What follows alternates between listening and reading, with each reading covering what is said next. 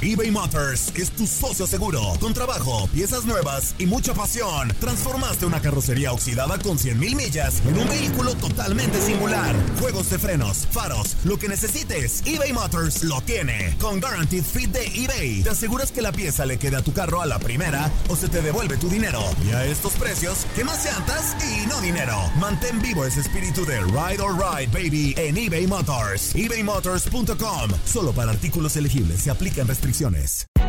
Hay gente a la que le encanta el McCrispy y hay gente que nunca ha probado el McCrispy.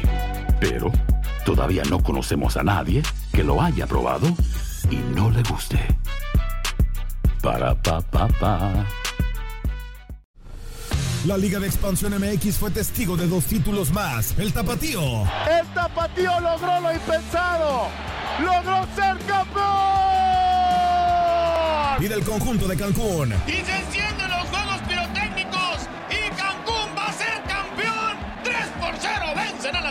En este 2024 continúa con nosotros y vive tu pasión en la frecuencia donde más fútbol se transmite. Tu DN Radio. Vivimos tu pasión. ¿No se merece tu familia lo mejor? Entonces, ¿por qué no los mejores huevos? Ahora, Egglands Best están disponibles en deliciosas opciones. Huevos clásicos, de gallina libre de jaula y orgánicos de Egglands, que ofrecen un sabor más delicioso y fresco de granja que le encantará a tu familia. En comparación con los huevos ordinarios, Egglands Best contiene la mejor nutrición como 6 veces más vitamina D, 10 veces más vitamina E y el doble de omega 3 y B12. Solo Egglands Best. Mejor sabor, mejor nutrición, mejores huevos. Visita egglandsbest.com para más información. La pasión de los deportes y las notas más relevantes del día, aquí, en lo mejor de tu DN Radio Podcast.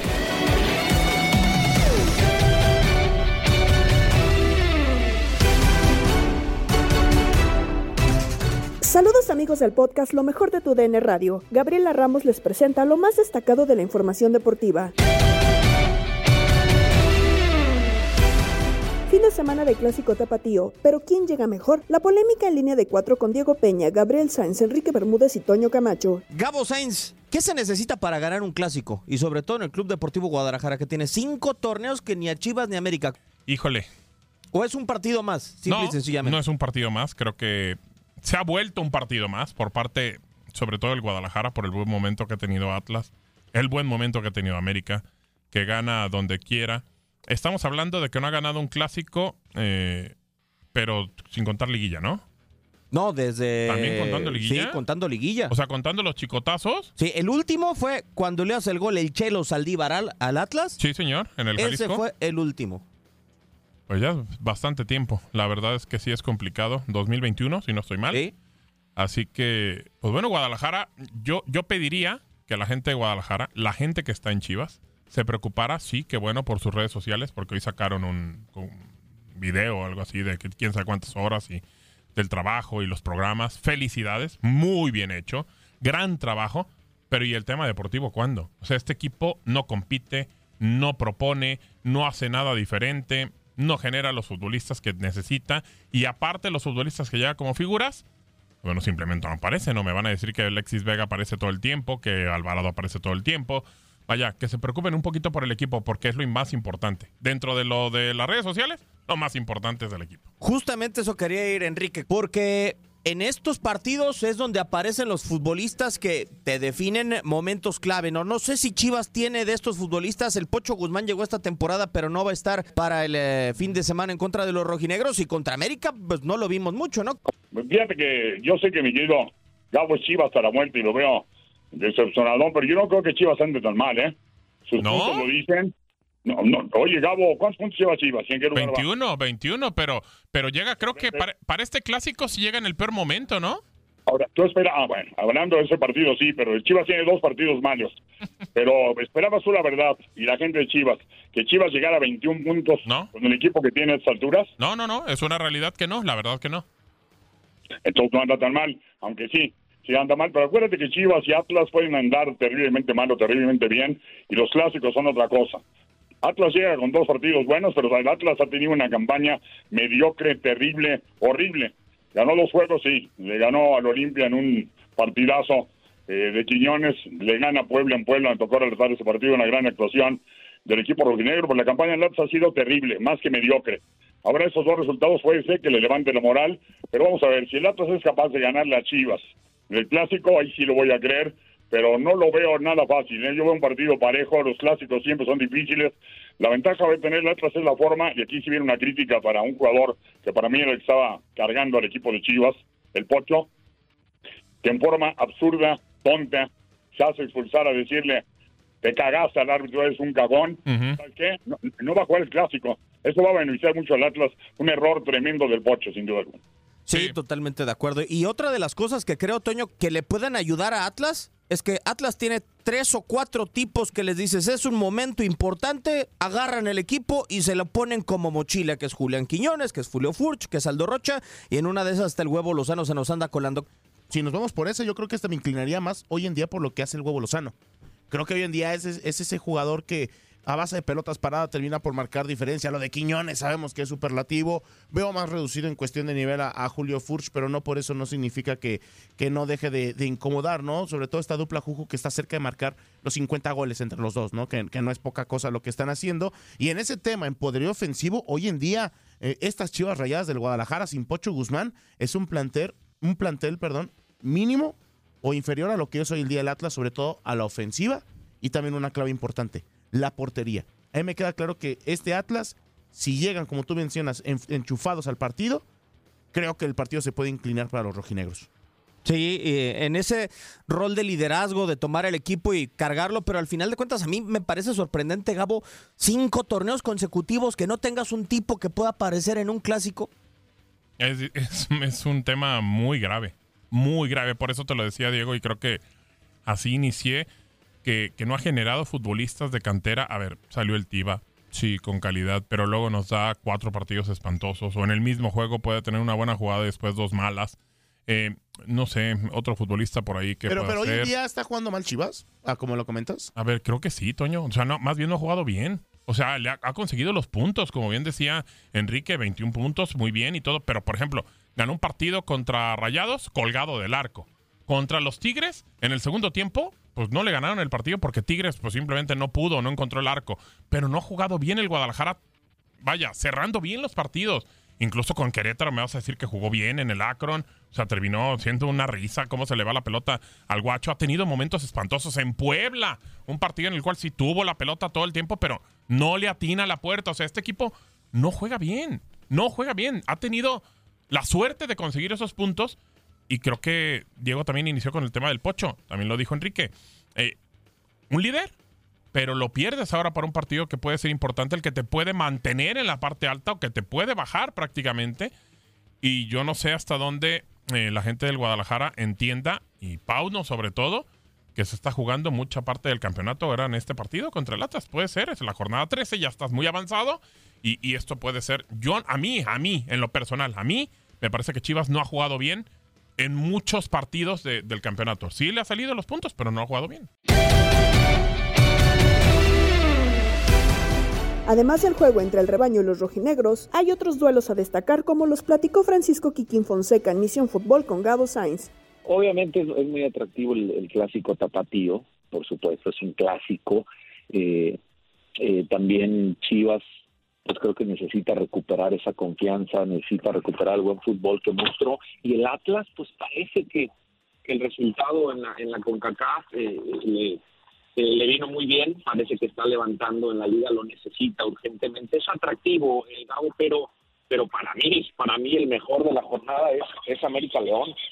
El León eh, creo que León calladito, calladito, nadie lo mencionábamos, eh, ya se volvió un candidato serio, ya está en segundo lugar de la tabla general, tiene buen plantel, está bien dirigido eh, por, por Larcamón y, nadie lo teníamos en cuenta. Entonces creo que América León es, es un partido de candidatos al título y que yo me, me, me interesa o se me hace muy atractivo ver a León a ver si es cierto, porque sí, ya ya saltó el segundo lugar, pero visitar a la Azteca, la América, a lo mejor sí, este sí es un buen parámetro para León y también para la América, pues para ver si pueden hacer frente eh, a equipos rectos y para ver si, si, se sienten tan fuertes para ser eh, candidatos al título. Eh, candidato al título, qué buena palabra, Kikín, porque creo que Hoy en día León ha eh, cambiado mucho la, la, imagen que teníamos del equipo cuando inició el campeonato. Eh, incluso muchos poníamos a Santos, o bueno, se ponían, yo no, se ponían a Santos como un candidato al título y creo que Santos está pasando por una racha complicada. Pero de, de los equipos, ¿cuáles para ti son los candidatos al título? Creo, creo que los dos vamos a quitar a Rayados porque está jugando pareciera en otra liga, está jugando muy bien, consiguiendo los puntos, habrá que ver en el tema de liguilla, pero la conoce bien Víctor Manuel Bucetich. ¿Quiénes son los candidatos al título junto con Rayados? Junto con Rayados es Tigres, América, León. Digo, voy a decir varios, voy a decir varios de Gabo, pero es la realidad. está, está Tigres, no lo descartamos. América, por supuesto, ya te dije que León, que está en segundo lugar, pero no podemos dejar fuera a Toluca y a Pachuca, Gabo. ¿Mm? De acuerdo. Pachuca es, Pachuca es el campeón, el actual campeón, y dicen que eh, con el campeón hasta que muera. Y, Toluca, pues es finalista y tiene también un gran plantel. Entonces, yo la verdad, no, no, no, no descarto a ninguno de, de, esos, eh, de Pachuca y Toluca. Obviamente, el, el, candidato más fuerte es, el equipo de Monterrey, ¿no? Pero, pero tú sabes, tú sabes que en una liguilla, híjole, puede pasar cualquier cosa. Lo que sea, exactamente, cualquier cosa. No los ves como que pueda ser el, el equipo que gana y termina sucediendo. ¿Qué piensas? Termina ganando. Sí, claro, termina ganando. Así pasa. Es una, la liguilla es diferente. Creo que lo tenemos muy claro, ¿no, Kikín? Un, un torneo es a puntos, a poder clasificarte, no importa cómo eh, puedas acceder. Y el otro es a goles, a poder hacer más goles que el rival y, bueno, poder eh, manejar el tema de la localía y quizá el tema visitante eh, en cuanto a mantenerlo bien en la mente. Atlas y Chivas. Eh, me quiero centrar en este tema porque ya teníamos el antecedente, Kikín, de lo que pasó en el Chivas contra América. Lo que dijo Alexis Vega, de que posiblemente estaría en el América más adelante. De, repente algunas declaraciones medio tibias de algunos jugadores de Chivas, a mi parecer. No sé qué pienses tú. Y ahora pues bueno, terminaron también por decir algunas cosas que la bolsa dijo que no jugaría en el Atlas nunca, eh, también lo dijo Reyes, eh, el tema de los campeonatos que se empiezan a tirar. A mí me gusta ese tipo de cosas. ¿Por qué se ha perdido en el fútbol mexicano ese tema?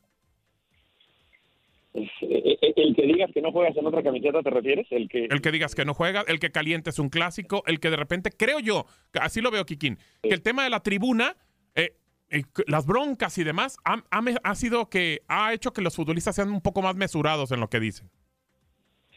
Mira, sí, a mí también me gusta que el jugador eh, pues sí se comprometa y a lo mejor, no, pues estoy en Chivas, pues cómo crees que voy a jugar en América, cosas así, cosas así, o que las puedas torear de diferente manera.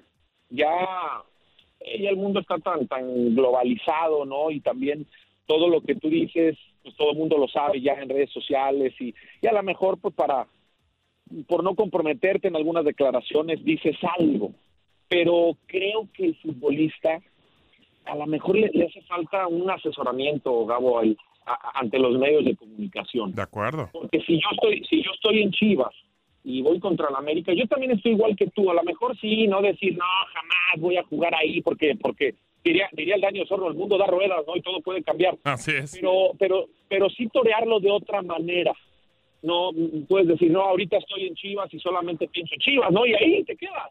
Claro. Eh, sin comprometerte, eh, sin comprometerte en la respuesta, ¿no?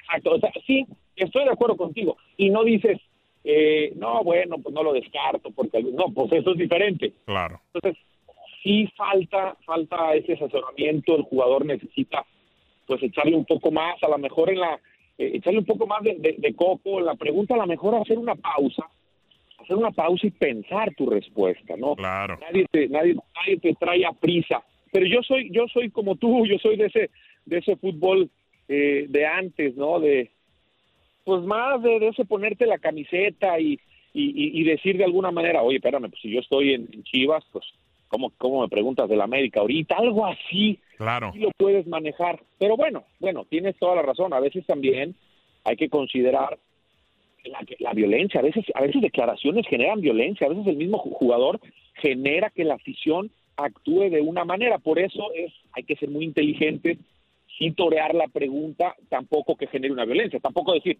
no, e-, ese equipo lo odio, y porque eso sí eh, va, a permear otra cosa. Pero bueno, ojalá, ojalá sí los clubes se, se preocuparan más eh, por ese asesoramiento ante, ante la prensa.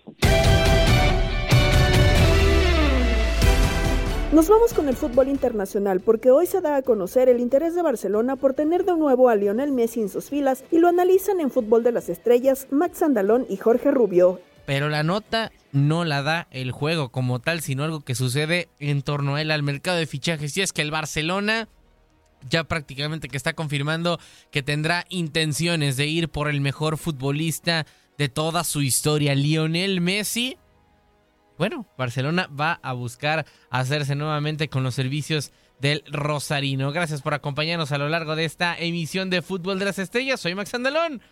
Jorge Rubio, ¿cómo estás? Yo pensé que iba a entrar desde el vestidor, porque tengo que entrar como bateador emergente. Sí, señor. Pero un placer tenerte Fútbol de las Estrellas. Nos ahorramos el saludo. Aquí me gusta que, que los invitados saluden por acá. Ah, Entonces, eh, Maxi, qué gusto estar por acá en Fútbol de las Estrellas. Te quedarás, por supuesto, en, eh, en el vestidor para platicar de, de- de muchas cosas, pero por lo pronto, Fútbol de las Estrellas. El tema Messi, ¿no? Suena, suena a un sueño utópico, a algo eh, de pronto irrealista, y yo no sé qué tanto beneficio le daría realmente al Barcelona el regreso de Messi después de que ya había pasado ese duelo post-Messi, ¿no? Ujú. a, a ver, a lo mejor hago una analogía tonta, pero es como eh, regresar eh, con tu ex después de haberla superado, ¿no? O sea, vamos, superaste a, a- a Messi, em- empiezas una estructura, un nuevo proyecto y traerlo y- inconscientemente, Max, vas a hacer que otra vez todo vaya hacia Messi porque es el mejor jugador del mundo. Entonces,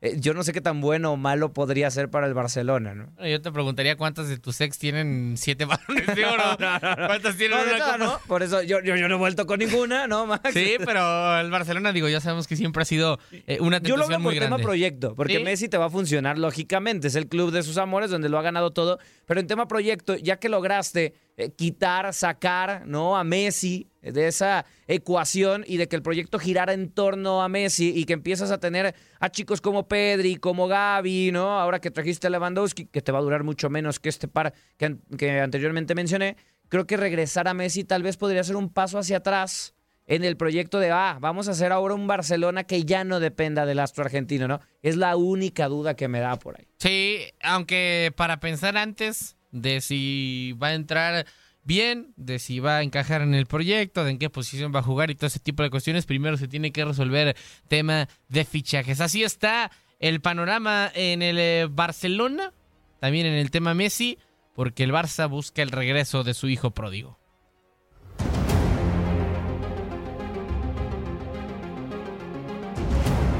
El rey podría volver. Después de una tormentosa situación contractual que lo forzó a desprenderse de su mejor jugador de todos los tiempos, Barcelona apunta a la vuelta de Lionel Messi. Dos años han pasado desde el fatídico día en que la pulga dejó al Barcelona. Después de campañas negativas tanto para el club como para el jugador a nivel de clubes, Messi finaliza contrato con el Paris Saint-Germain. Los parisinos manifestaron a lo largo del último año que no tenían prisa por renovar con el Rosarino, ya que este tenía intención de renovar. Sin embargo, a tres meses de que finalice su vínculo con el PSG, Messi es completamente libre de negociar con cualquier club y su salida de la capital francesa parece inminente. Barcelona, Newell's Old Boys y la Major League Soccer surgieron como posibilidades, pero ninguna levantaba la mano para tomar la delantera en la carrera por ser la próxima casa del campeón del mundo en Qatar 2022. No fue sino hasta hace unas horas cuando apareció humo blanco en Can Barça. Rafael Juste, vicepresidente deportivo, confirmó que hay negociaciones para regresar a Messi al Camp Nou. Todo esto ha desatado rumores y hacen soñar a una ciudad con la vuelta del hombre que los hizo ser el mejor club del mundo.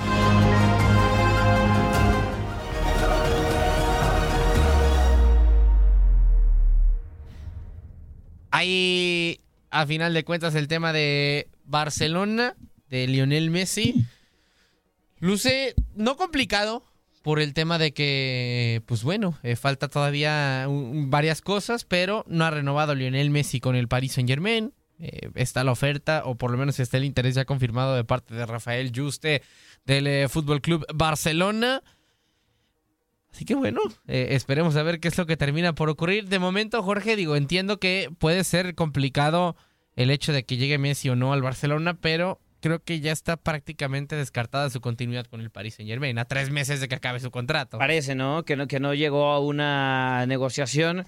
Eh, lo voy a decir con, bueno, no sé si con todo el respeto, ¿no? Digo, Messi, lógicamente, futbolísticamente, eh, merece un, un respeto. Pero, Max, la realidad es que Messi fracasó en el Paris Saint Germain. Sí.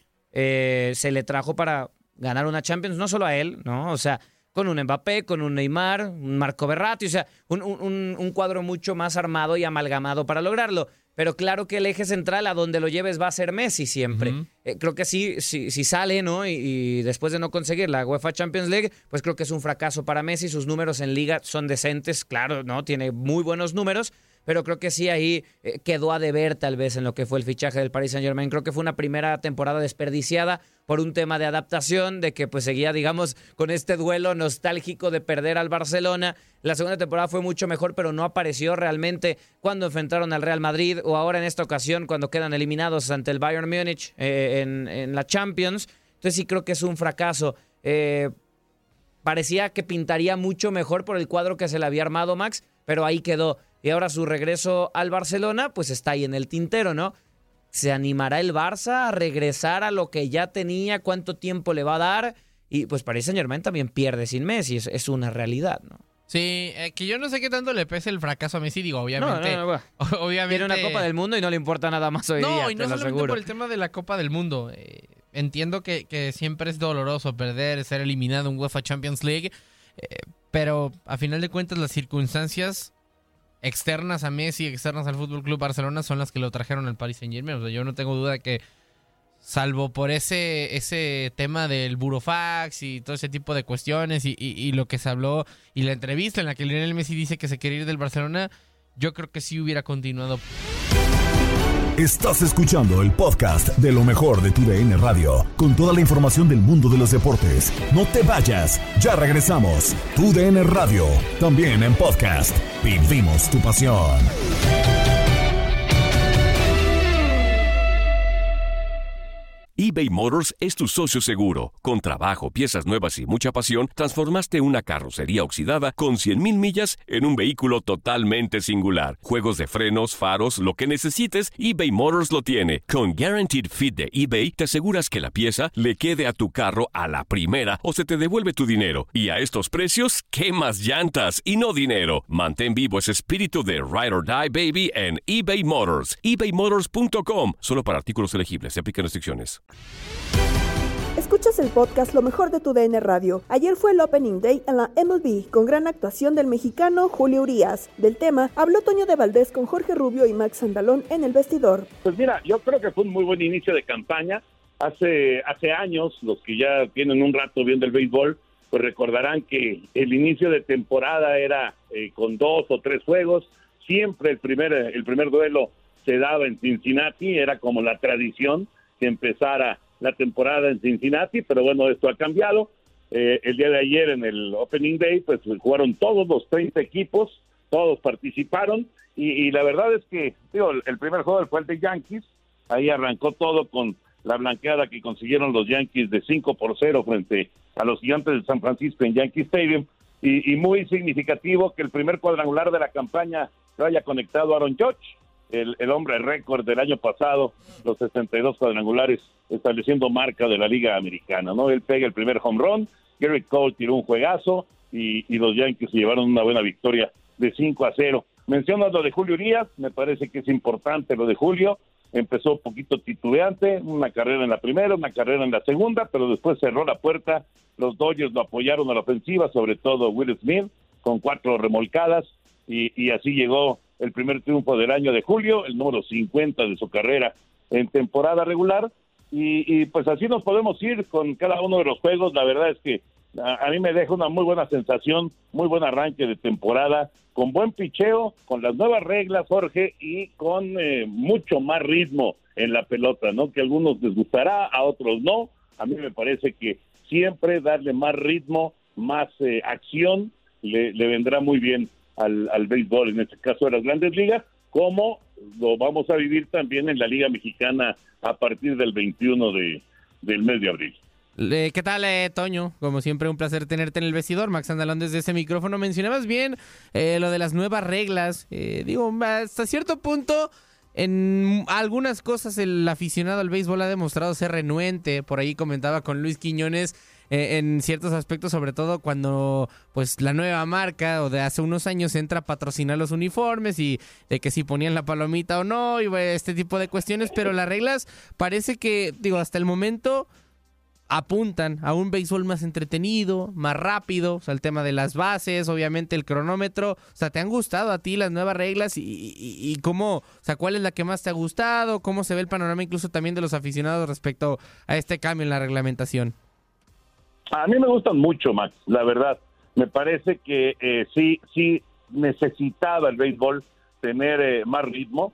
Eh, es un deporte que, por supuesto, eh, para, para los que lo hemos vivido desde, pues en este caso, en, el mío, desde finales de los 60, principios de los 70, eh, pues ha tenido eh, un, cambio, ¿no? De, de, la pelota muerta que, que llegamos a conocer tanto en Estados Unidos como en México, a, la pelota que, que vuela mucho y, y, entonces hay muchos cuadrangulares y luego apareció la sabermetría que provocó que ya no hubiera juegos completos y que pues los pitchers de relevo se convirtieran en elementos clave de cada uno de los equipos, pero yo creo que esta, esta reglamentación y sobre todo el cronómetro le da al, al béisbol pues mucha más acción, ¿no? Independientemente de si siguen buscando los bateadores los cuadrangulares, eh, si se sigue sin tocar la pelota, que es algo ya totalmente en desuso, pero hay mucho más ritmo en el juego y eso a mí me encanta, la verdad. 15 segundos para tener, digamos, el siguiente disparo y, probablemente ya acción con el bateador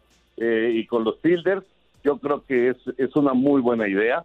Eh, claro que hay que adaptarse. Me parece que poco a poco, los, eh, sobre todo los pitchers, están entendiendo esto y están entrando a, ese ritmo y a esa dinámica. Habrá algunos que sean más renuentes y que les cueste más, pero en general me parece que es una, una muy buena decisión por parte de las grandes ligas, ¿no? Lo de eh, colocar eh, dos fildeadores del lado derecho del cuadro y dos del lado izquierdo, también van a provocar eh, más imparables, eso es indiscutible, ¿no? En, la, pues hasta el año pasado, en la formación que, que veíamos de tres jugadores en el, en el infield del lado, del lado izquierdo cuando era bateador derecho, del lado derecho cuando era bateador zurdo, pues provocaba que le costara mucho, mucho trabajo a, los bateadores, sobre todo los que jalan la pelota, vencer la defensiva cuando la pelota iba por abajo. Entonces creo que esto también va a traer más acción. Yo creo que son buenas determinaciones, me parece que son buenas decisiones y que si les está costando trabajo a algunos pitchers, seguro con el paso de las semanas estarán eh, cada uno de ellos entrando a ritmo. Continúan otros juegos como Phillies y Rangers. Lo hablan en Desde el Diamante Luis Quiñones y el Beto Ferreiro. El próximo domingo aquí en la cadena nacional de TUDN Radio vamos a tener el juego entre los Phillies de Filadelfia y los Rangers de Texas. Porque ese juego, además de poder escucharlo aquí en la señal de TUDN Radio, usted incluso lo podrá disfrutar también en nuestra estación local, ahí en Dallas, en el estado de Texas, donde puede disfrutar de la narración del colega y buen amigo Eleno Ornelas, a quien tenemos ya conectado también en Desde el Diamante. Eleno, muy buenas tardes. Bienvenido aquí a este programa, bienvenido. Usted parte de esta familia de TUDN Radio, ¿cómo está? Bueno, muy gracias por invitarme. Buenas tardes a los dos, dijiste Luis y Beto, así que saludos y gracias por tomar en cuenta los Rangers acá en el área de Texas. Ah, estaba escuchando los comentarios que tenían ustedes anteriores y por supuesto que hablando de la afición, ayer estuvo abarrotado el estadio. ¿Qué tal el ambiente ayer? Ayer casi 39 mil personas, ¿no? 38 mil 387 soldados. Un juego que se demoró tres horas y, y cuatro minutos. Y bueno, con la presencia de Jacob de Grom, que a pesar que no le fue bien, porque en tres entradas y dos tercios le hicieron cinco carreras y todas limpias, al final lo que cuenta es la victoria. Y Texas, comenzaron ustedes con el pie derecho, con un triunfo de 11 carreras por 7 sobre los Phillies de Filadelfia. Eh, ¿Qué tan entusiasmado está la afición de los Rangers de Texas con este equipo para este año, mi amigo? Fíjate que están ah, muy emocionados uh, los aficionados hispanos o americanos que acuden a los juegos de los Rangers por la simple y razón, y yo se los puedo decir personalmente. Desde, esta es mi temporada número 24 con los Texas Rangers y nunca nunca hemos tenido una rotación donde hay cuatro nombres reconocidos como abridores.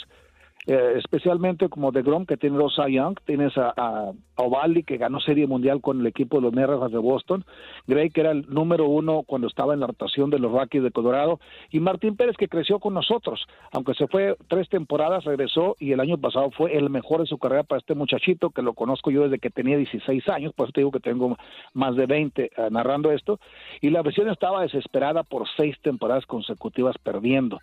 Pero una de las razones, no teníamos picheo, y en mi opinión, picheo y defensa gana campeonatos, no solo, porque las carreras tienen que ser nada más el bateo oportuno y se acabó. Ganas 1 a 0, y, pero si no hay picheo no puedes hacer esa clase de resultados. Ayer que tú comentas lo de Grom, después eh, del partido, la entrevista que dijo él, y nosotros lo comentamos durante el mismo juego, sí le hicieron a seis imparables, le metieron cinco carreras, pero de esos, un error fue el, el cuadrangular que le dieron. Los demás fueron batazos atrasados, todo está dando atrasado por la raya, y eso no es que lo dominaron o que se equivocó, él mismo dijo, yo me equivoqué en un, lanzami en un lanzamiento únicamente en todo el juego. Los demás hay que darle crédito también a los bateadores de Phillies. Digo, Claro. porque hicieron su trabajo, estudiaron mi repertorio y lo pusieron al lado opuesto. Y que, y que es una treme- un tremendo line-up el de Phillies. El relevo hizo lo suyo y llegamos nosotros a batear y eso pues, fue un gusto ver que el equipo anotó lo que lo han hecho nada más en dos años en la franquicia, anotar nueve carreras en un partido inaugural en una misma entrada. Así mismo. Oye, hablando de la, de la ofensiva, ya que mencionabas el tema del, del picheo veleno, hablar de la ofensiva hay que mencionar al compatriota, nuestro Adolis García, José Adolis García, el Bombi, que bueno, ayer debutó de 4-2, lo mencionábamos aquí en el programa, alcanzábamos a dar la actuación de José Adolis García de 4-2 con dos remolcadas y una anotada ayer por el equipo de, de los Rangers de Texas. No, así es, y el año pasado fue el único en, en, en el equipo. Estás contando a Semin y a Sigre, que son los estrellas que les dieron contratos eh, multimillonarios. Y este muchacho que apenas está en su tercer año oficialmente con el equipo, él fue el único que produjo arriba de 100 carreras, 101 para ser exacto. Entonces, no es casualidad lo que está haciendo Adolis, eh, él sabe lo que puede hacer, eh, tremendo brazo, tremendo físico que tiene, eh, buen jardinero donde lo pongas. Entonces, para mí es, es uno de los jugadores sólidos, firmes, que van a estar aquí junto con Semin y Seager por muchos años. Con Semi, con Seager, con Adolis, con los cuatro lanzadores de renombre que usted mencionaba, ¿le alcanza a ustedes ya pensando ya en la campaña de 162 juegos? Y yo sé que tú eres narrador del conjunto, pero mirándolo ya en frío, ¿le alcanza para, para meterse en playoff a este equipo, los Rangers de Texas? ¿Están optimistas ustedes con eso? Mira, yo, yo lo que te puedo decir, yo, yo soy honesto, ¿eh? yo, yo así no puedo decir lo que dice uno acá por un Sí. lado, yo no soy eh, yo no soy barbero, decimos los mexicanos, que eso Claro. se puede decir al aire. Eh, yo no soy así. Yo tengo permiso, autorización, porque yo tengo contrato con el equipo, como los jugadores, yo tengo contrato. Pero en mi Claro. contrato está estipulado que puedo criticar al equipo con certeza, no, no, no abusar de la crítica, sino decir lo que yo siento y pienso de lo que está pasando, de cómo veo el equipo y de, de lo que tú preguntas. Honestamente, yo dije ayer, el equipo gana 83 juegos en la temporada y va a estar peleando el comodín. No creo que vaya más lejos. El año que entra les garantizo que van a ir más lejos, pero este año no, porque somos, eh, tenemos cuatro abridores que les digo, nunca hemos tenido una rotación como esta, en, en- bueno, en la franquicia, no solamente en mi época de narrador, sino que honestamente el equipo no ha tenido nada más que bateo siempre. Es un, un equipo conocido. Ustedes recuerdan los nombres: a Rafi Palmeiro, a Iván Rodríguez, a Juan González, a Rubén Sierra. O sea, grandes caballos en el béisbol, pero eso es lo que nos mantenía siempre al frente. Una rotación nunca, y por eso yo les digo honestamente: sí, de Grom se, se lastima mucho en su carrera, pero ustedes pueden ah, ver eso igual que yo, si somos honestos él jugaba en la ciudad de Nueva York. En Nueva York, en abril y en mayo aún está frío. En Sí. septiembre empieza a enfriar. No hay techo en el estadio donde él jugaba siempre en su carrera. Con nosotros sí hay la mitad, la mitad más o menos, de, o si no, el eh, 40% de sus salidas van a ser en un estadio techado. O sea, un clima muy diferente para lesiones de las que él ha padecido en su carrera. Porque una efectividad después de 1.326 carreras cuando inició anoche, ayer por la tarde el partido, una efectividad en 2.52, en una ciudad tan fría como esa, yo creo que no le va a afectar jugar en un estadio techado. Y luego además va a jugar contra los Astros, va a jugar contra otros siete juegos en su casa, va a jugar contra Seattle siete juegos en su casa, va a ir a Toronto, otro estadio techado, son muchos estadios techados y cuando van a Miami igualmente son techados. Entonces es una diferencia grande jugar en Texas con los Astros o con los Rayos con estadios techados o jugar en ciudades donde el clima es frío y duro para un, especialmente para un lanzador empezando la temporada.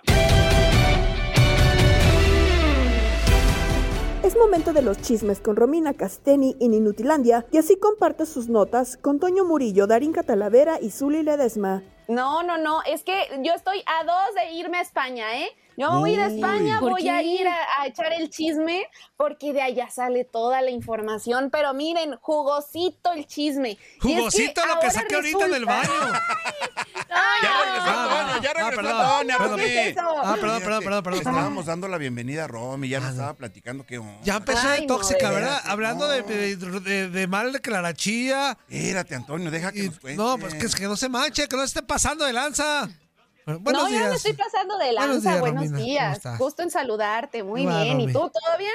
Ah, yo sí, no, me dio un retorticón bien. Ya mejor. Ya mejor. Ya mejor, qué Yo bueno. creo que ayer esa, ese bailecito Zuli de- del suelo, la panza Destapó como que- cosas que no sabías. Yo todavía no me aliviano de la espalda, Antonio. ¿Sí? No me han descargando. Todo el peso de la ley. Sí, ¿qué es eso, Antonio? Perdón. Romy, échale. Muy bien, pues les voy a platicar de este chisme que llega desde España. Y es que dicen que Shakira y quien fuera su suegra durante estos 12 años que estuvo con Gerard Piqué, Montserrat Bernabeu, presuntamente, no hombre, casi casi pónganme la de los luchadores de la Sonora Ajá. Santanera, porque en esa esquina estaba Shakira Ajá. y en la otra estaba la mamá de Piqué. Y hubo combate porque dicen que se agarraron de las greñas, que hubo agresión física enfrente de Gerard Piqué y hasta de los chamacos, de los chilpayates. ¿Lo pueden creer?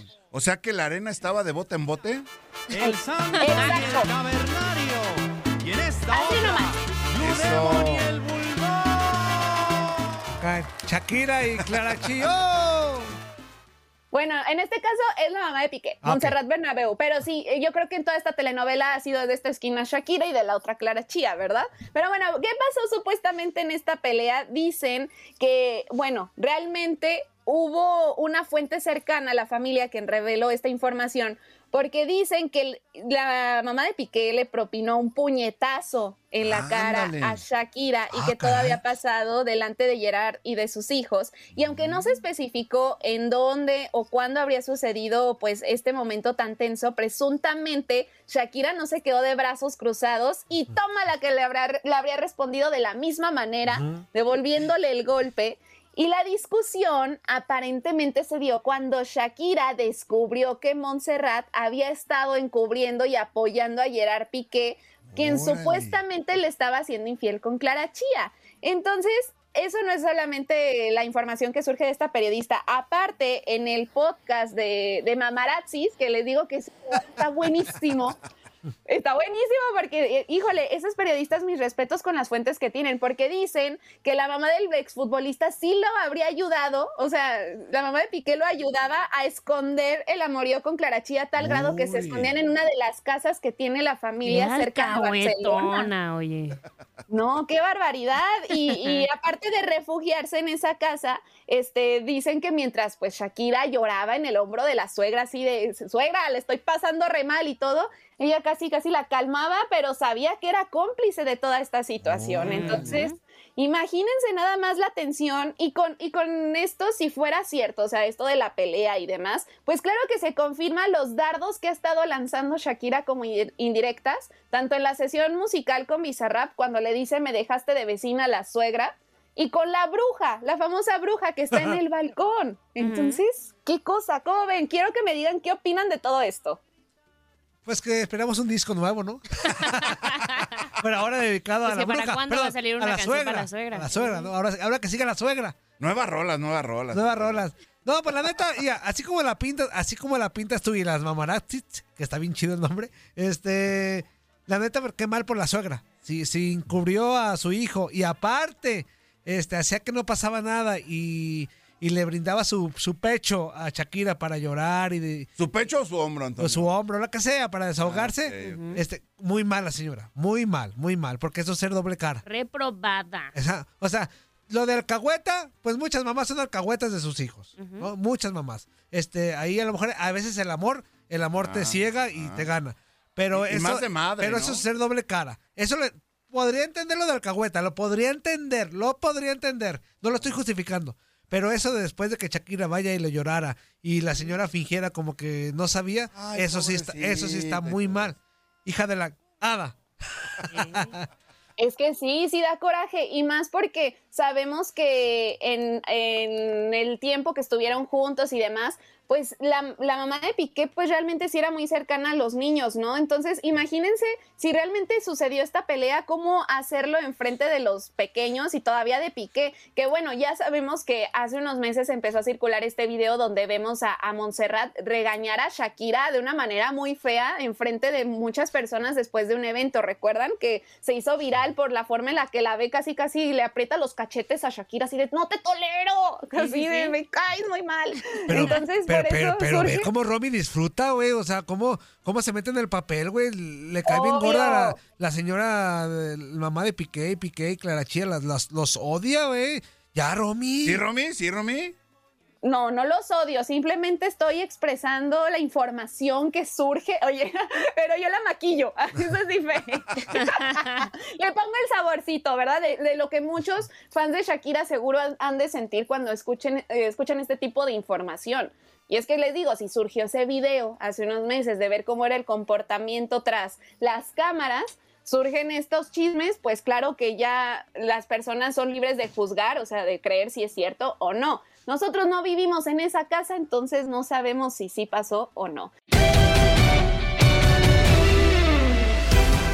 Ahora nos vamos con lo que se celebra un día como hoy y los datos random en locura con Jorge Rubio y Octavio Rivero. Hoy celebramos al niño del pastel. ¡Feliz cumpleaños te deseamos porque en locura estamos! Vámonos con el niño del pastel. Hoy Tatiana le dimos descanso. En ¿Qué pasó con 1900... Tatiana? Eh, eh, le dimos descanso, Tatiana, porque eh, tiene que estar en el Pal Norte. Ah, ya llegó. Que, que sí Ah, va a estar, sí va a estar. Tatiana. En 1987 nació en Nardin, Países Bajos. Nordim Amrabat, mediocampista que representa a Marruecos. Mundialista en 2018. Pasó grande su carrera en el Málaga de España. También mundialista en Qatar 2022. En 1968 nació en Sao Paulo, Brasil, César Sampaio, histórico jugador del Palmeiras y del Santos, subcampeón del mundo con Brasil en Francia 1998. Y en 1987 nació en Morelia, Michoacán, Hugo Ayala, exfutbolista recientemente retirado y que debutó con el Atlas. En el, el 31 de marzo del 51 nació en Glasgow, Escocia, el legendario Angus Young, uno de los mejores guitarristas de todos los tiempos, líder de ACDC, ocupa el puesto 21 dentro de la lista de los 100 grandes guitarristas de la revista Rolling Stone. Nada más ACDC, mi querido Jorge Rubio. ¡Feliz cumpleaños! Pintamos toda la casa y sin dejar caer una sola gota de pintura que no sea. ¿Qué es eso? El dato random.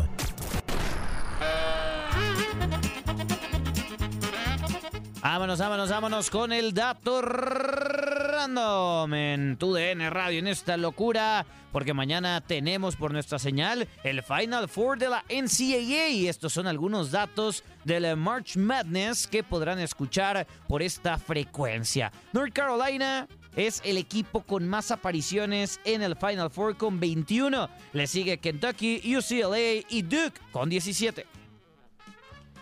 Kentucky es el equipo con más apariciones en el torneo nacional en general con 56. En segundo lugar encontramos a North Carolina con 47, una más que UCLA y Kansas que aparecen en tercer y cuarto lugar con 46 apariciones. Y esta es apenas la cuarta ocasión en la historia que ningún sembrado número uno llega a la Final Four. Y es la única ocasión en la que el mejor sembrado es un 4.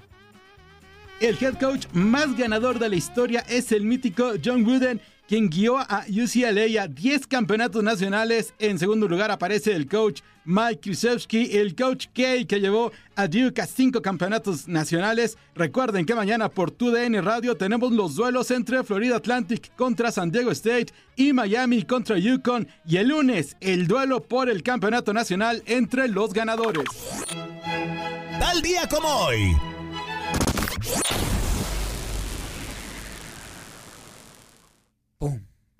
¡Ah, qué bonito! bien. ¿Te gustó el efecto especial, señor Rivero? Espectacular, señor. Vámonos Esto es- con, eso yo soy un conocedor del Un mago, beatbox. un mago, Luego sí. te cuento. Mira, un día como hoy, en el Opening Day de las Grandes Ligas del 2004, el pitcher de los Yankees, Kevin Brown, se convertía en apenas el segundo pitcher en haber derrotado a todas las franquicias de la liga, luego de llevarse la decisión el triunfo de los Yankees por 12 a 1 ante Tampa.